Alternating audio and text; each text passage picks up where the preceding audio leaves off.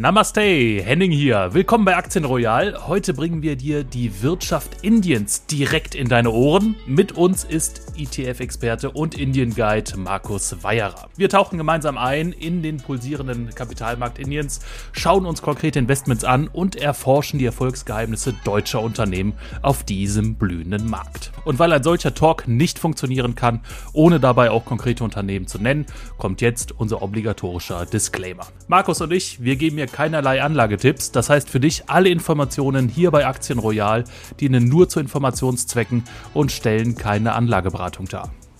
Wenn du selbst an der Börse aktiv werden willst, dann denke daran, Wertpapiergeschäfte sind jederzeit mit Risiken verbunden und du solltest dich vor jedem Investment umfassend und aus möglichst unterschiedlichen Quellen informieren. Eine dieser Quellen könnte natürlich unser täglicher Newsletter sein. Willst du ihn abonnieren, findest du den Link dazu im Beschreibungstext dieser Episode. Jetzt geht es aber endlich los. Auf nach Indien. Viel Spaß.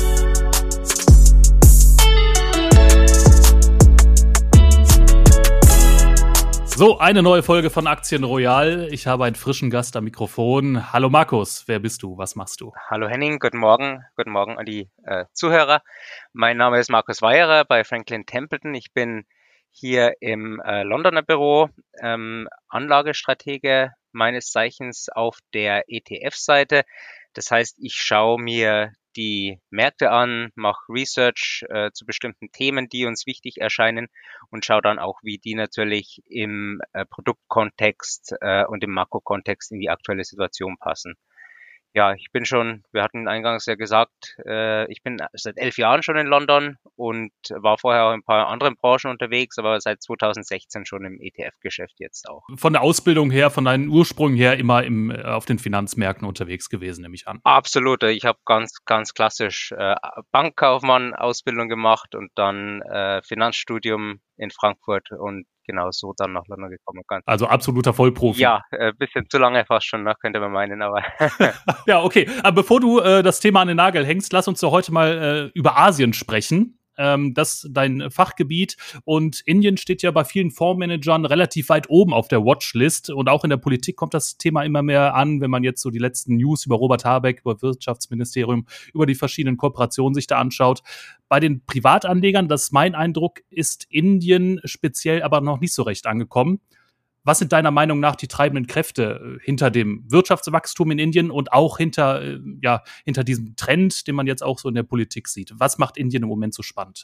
Ja, also grundsätzlich muss ich vielleicht kurz dazu sagen, na, für 2023, 2024, wenn wir uns das Ganze global anschauen, äh, erwarten wir eher noch relativ schwaches Wachstum. Zwar besser als ähm, im letzten Jahr, wir werden sicherlich in der einen oder anderen Region auch eine Rezession sehen aber grundsätzlich relativ schwaches Wachstum und da sticht Indien halt ähm, enorm positiv hervor momentan. Also die Wachstumsaussichten sind im Bereich von sechs Prozent oder sogar drüber und äh, auch deutlich über fünfeinhalb und sechs Prozent für die nächsten fünf Jahre im Durchschnitt.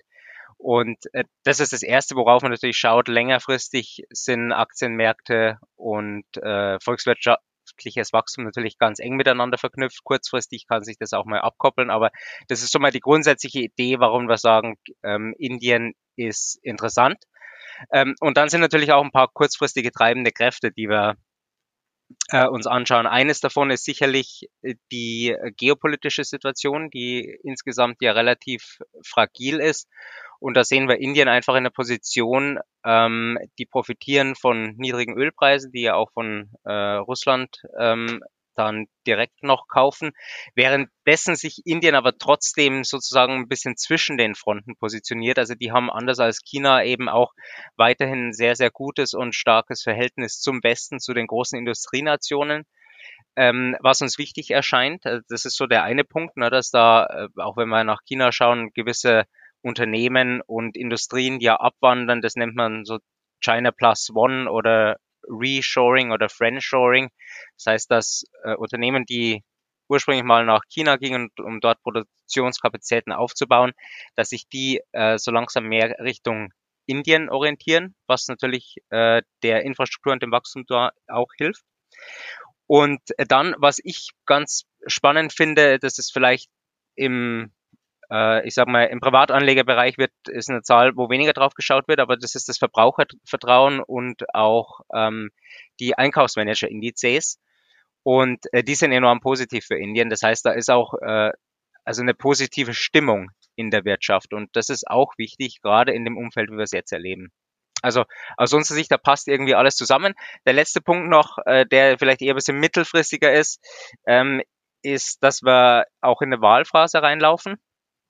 Und Wahlphasen sind ja traditionell Zeiten, äh, wo die Regierungen auch manchmal äh, ganz gern Geschenke verteilen oder zumindest die Zügel, was die Fiskalpolitik nicht allzu straff ziehen. Und äh, das sollte dann auch nochmal dem Binnenkonsum helfen und wir sehen das auch schon. Also Indien ist jetzt gut äh, bisher durchgekommen und äh, die Prognosen, sofern sie sich bewahrheiten, sind wie gesagt mit die stärksten unter allen großen Volkswirtschaften, zumindest für dieses und nächstes Jahr. Da steckt jetzt schon einiges drin, Markus. Du hast drei Felder angesprochen, äh, was die was Perspektiven angeht, die zeitlichen Perspektiven. Die lang, also der langfristige Trend stellt an, steckt dahinter mehr als allein die Demografie. Ne? Indien äh, mittlerweile, ich glaube, die größte, ja. das größte Volk weltweit. Steckt da mehr dahinter oder ist es allein die Demografie oder gibt es da noch andere Trends? Ja, also gut, dass du die Demografie nochmal ansprichst, absolut. Ne? Das ähm, äh, beispielsweise China hat ja jetzt äh, das Hoch im Prinzip gesehen und gehört jetzt auch zu den alternden Gesellschaften sozusagen, was schon ähm, interessant ist, weil wir eigentlich äh, das für China nie so im Hinterkopf hat, aber das ist Fakt jetzt. Ähm, das ist sicherlich ein positiver langfristiger Treiber für Indien, aber diese Themen, die ich gerade aufgezählt habe, ne, also dieses äh, Friendshoring, ähm, die niedrigeren äh, Inputpreise im Sinne von Energiekosten und so weiter. Das sind alles kurzfristige Treiber, die momentan den Aktienmarkt auch treiben. Und Indien hat ja auch seit ähm, Jahresanfang, also jetzt gerade sozusagen über die Nulllinie geschaut. Die hatten einen relativ schlechten Start ins Jahr. Ähm, und sind jetzt wieder im Positiven, also auch viel positives Momentum dahinter, weil der Markt eben langsam erkennt, ähm, diese mittelfristigen Aussichten sind positiver, als das wahrscheinlich gepreist ist.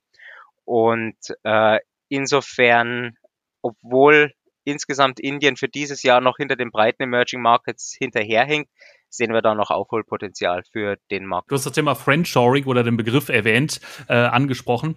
Da möchte ich noch mal ein bisschen nachhaken. Friendshoring.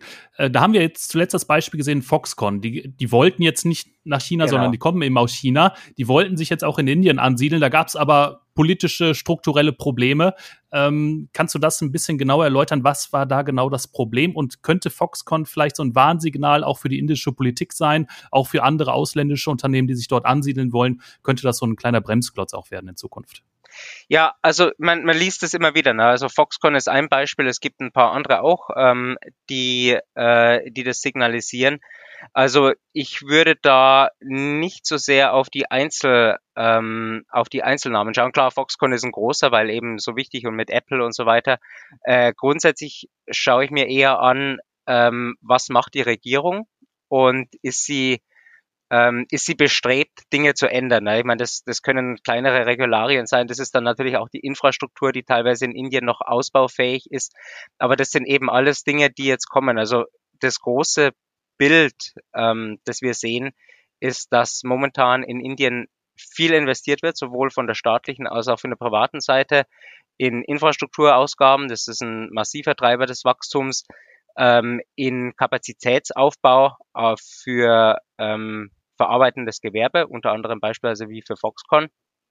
Und ein wichtiger Punkt auch, der in Indien einfach gegeben ist, äh, ist, dass die starke ähm, ein starkes Schulsystem und äh, Weiterbildungssystem haben. Das heißt, auch die Leute, die da sind, sind gut ausgebildet. Das heißt, die, ähm, wie man das so schön sagt, die Value Chain, die Wertschöpfungskette, die wird anders belegt. Das heißt, äh, in der Vergangenheit denkt man oft eher, gerade wenn man an China beispielsweise denkt, ähm, dass Billigprodukte hergestellt werden, es sind einfach Nachahmerprodukte und so langsam ändert sich das eben gerade in Indien eben Richtung höherwertigere Produkte, wo wirklich auch viel Innovation drin steckt. Und äh, deswegen lassen wir uns von so einzelnen Rücksetzern ähm, da wenig äh, beeindrucken, sondern schauen, wie gesagt, eher auf das große Ganze. Erkennst du denn auch äh, politische Reformen oder politische Bemühungen der Regierung, äh, die langfristig angelegt sind und die speziell auch Anlegern zugutekommen? Also das eine ist ja das verarbeitende Gewerbe oder die, das Gewerbe an sich, das andere sind die Kapitalmärkte. Äh, gibt es dort auch entsprechende Reformen? Gibt es dort Fortschritte, die den Anlegern, euch Fondsmanagern, aber auch den Privatanlegern zugutekommen? Ja, also weniger jetzt Reformen direkt für die Finanzmärkte selbst, aber natürlich Reformen, die da hineinstrahlen. Also ein Beispiel hast du ja eben angesprochen, wenn beispielsweise äh, Investitionen eben im Land erleichtert werden für Unternehmen, dann hilft es ja natürlich, dann entstehen Arbeitsplätze, was dann auch wieder den Konsum, Konsum und so weiter antreibt. Also ähm, wenn wir uns beispielsweise anschauen, Ease of Doing Business, also das ist so ein Index, der sich anschaut, wie leicht ist es, ein Unternehmen äh, zu gründen oder zu vergrößern in Indien. Ähm, da hat, hat die Regierung in den letzten Jahren große Fortschritte gemacht und das ist auch kein Zufall, weil es sich die Modi-Regierung auch auf die Fahne geschrieben hat, das zu verbessern, weil eben gesehen wird, dass es noch nicht ideal ist und man da eben ähm, noch Potenzial erkennt. Also nur um es konkret zu machen, Indien ist um sechs Plätze gestiegen. Das ist die einzige große Volkswirtschaft, denen das gelungen ist, überhaupt so einen großen Sprung zu machen, während viele andere große Volkswirtschaften eher ähm, auf dem Rückzug sind und eher die kleineren eigentlich ähm, da Verbesserungen haben. Und für so ein großes Land, das darf man auch nicht vergessen, das eine Demokratie ist, wo halt die Mühlen schon eher mal ein bisschen langsamer malen als in äh, Autokratien, ist es schon sehr beachtenswert. Äh, das ist das eine. Die andere Sache sind dann, hatte ich angesprochen, jetzt vor den Wahlen äh, sind auch Programme geplant, äh, um insbesondere im tertiären Sektor, also auch im landwirtschaftlichen Sektor, der für Indien immer noch extrem wichtig ist, ähm, auch da Erleichterungen zu machen, also für Bauern und große Farmen, ähm, denen unter die Arme zu greifen und ähm, damit natürlich auch äh, wiederum den Konsum anzutreiben. Also da ist viel, äh, was da am Laufen ist, das, ohne das im Einzelnen auszuführen. Das waren jetzt nur zwei Beispiele. Ähm, die beziehen sich jetzt nicht direkt auf uns als Anleger, aber die eröffnen natürlich Chancen am Markt. Was kannst du Anlegern jetzt kon konkret raten? Sollte man äh, einfach breit in zum Beispiel in MSCI äh, India Index investieren oder gibt es vielleicht äh, Sektoren, die ihr äh, ganz besonders interessant im Moment findet? Das ist natürlich immer ähm, etwas schwierig. Grundsätzlich würde ich sagen, dass Indien natürlich bekannt ist für, ähm, im, für Unternehmen im Technologiebereich. Äh, auf der einen Seite, also da denkt man an äh, Infosys, aber dann auch an Unternehmen Tata beispielsweise. Ähm, das ist ja ein Konglomerat. Überhaupt hat Indien noch viele Konglomerate. Das sind so, so Namen, die, die da äh, erstmal auftauchen, wenn man an ähm, IT denkt. Aber dann auch natürlich im verarbeitenden Gewerbe gibt es einige spannende Unternehmen. Und darf man auch nicht vergessen, äh, Konsumtitel. Ne? Weil wie gesagt, der Binnenkonsum ist auch stark und wenn sich jetzt viele internationale Unternehmen da ansiedeln und die äh, Mittelschicht in Indien wächst, dann treibt es natürlich auch den Konsum an. Von daher finden wir das auch spannend. Grundsätzlich muss man sagen, dass Indien als Kapitalmarkt noch relativ eng ist. Also ähm, eigentlich mit 100, 200 Werten hast du da schon ähm, also wirklich alle großen eigentlich, ja. Und von daher ist sicherlich auch ein breiter Ansatz ähm, eine, eine Idee, also die wir natürlich auch äh, aus Haus äh, eindeutig sehen, weil wir ja ein ETF auch drauf haben wir alle wissen, der Wohlstand in Indien wächst. Du hast es jetzt auch äh, selbst angesprochen. Äh, das heißt, Konsumgüter werden dort immer beliebter, wenn die Nachfrage wächst dort eben sehr stark. Sind es vor allem äh, internationale Unternehmen, die sich dort jetzt engagieren, von denen ihr erwartet, äh, dass die profitieren können? Oder gibt es auch in Indien selbst äh, wachsende und jetzt schon starke Konzerne, die äh, von solchen Fortschritten, von solchen Entwicklungen profitieren können?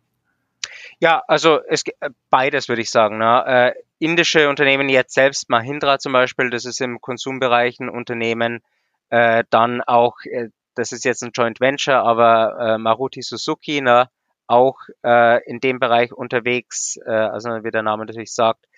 Und ähm, ein paar andere Healthcare ist auch wichtig, weil ähm, ich habe es ja gesagt, die Innovationskraft in Indien relativ hoch ist und da auch einiges äh, exportiert wird.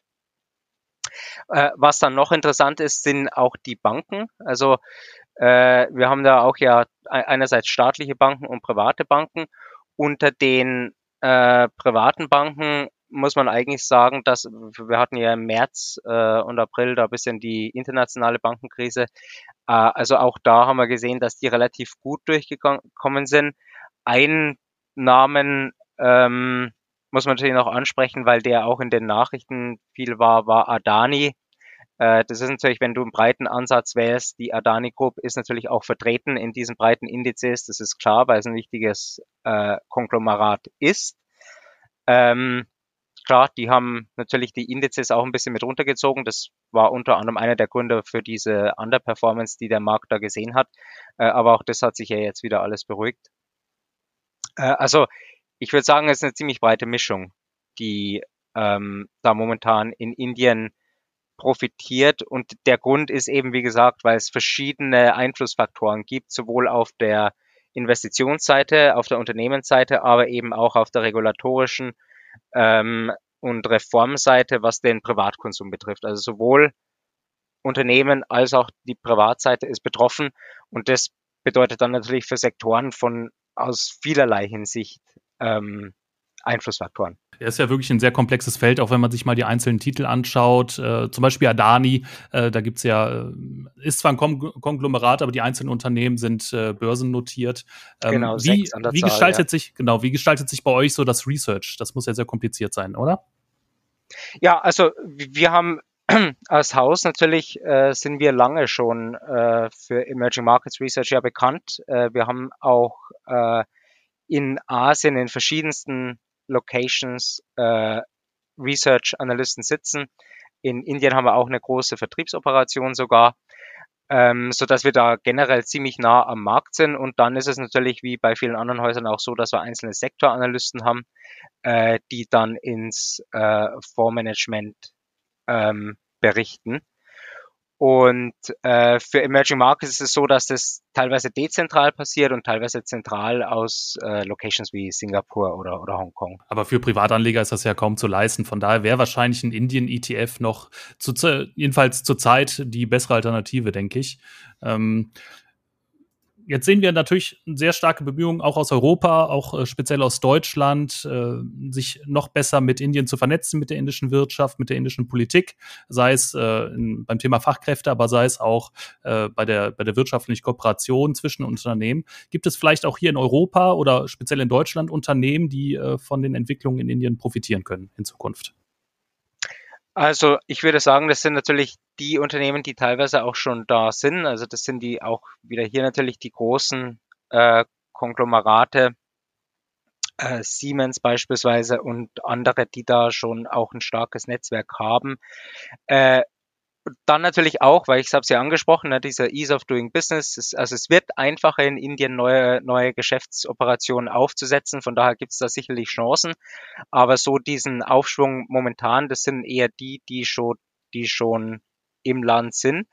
Äh, man muss da natürlich noch schauen, ähm, in welchen Bereichen die sich bewegen, ne? weil ich, äh, also wie gesagt, für die westlichen ähm, Industrienationen erwarten wir schon eher noch ein abschwächendes Wachstum dieses Jahr. Und wenn dann natürlich ein deutsches oder amerikanisches Unternehmen 10, 5, 15 Prozent seines Umsatzes in oder aus Indien macht, äh, dann wird das, ähm, ja, dann ist der Einfluss einfach begrenzt. Also von daher äh, würde ich jetzt schon eher auf die indischen Namen selbst schauen.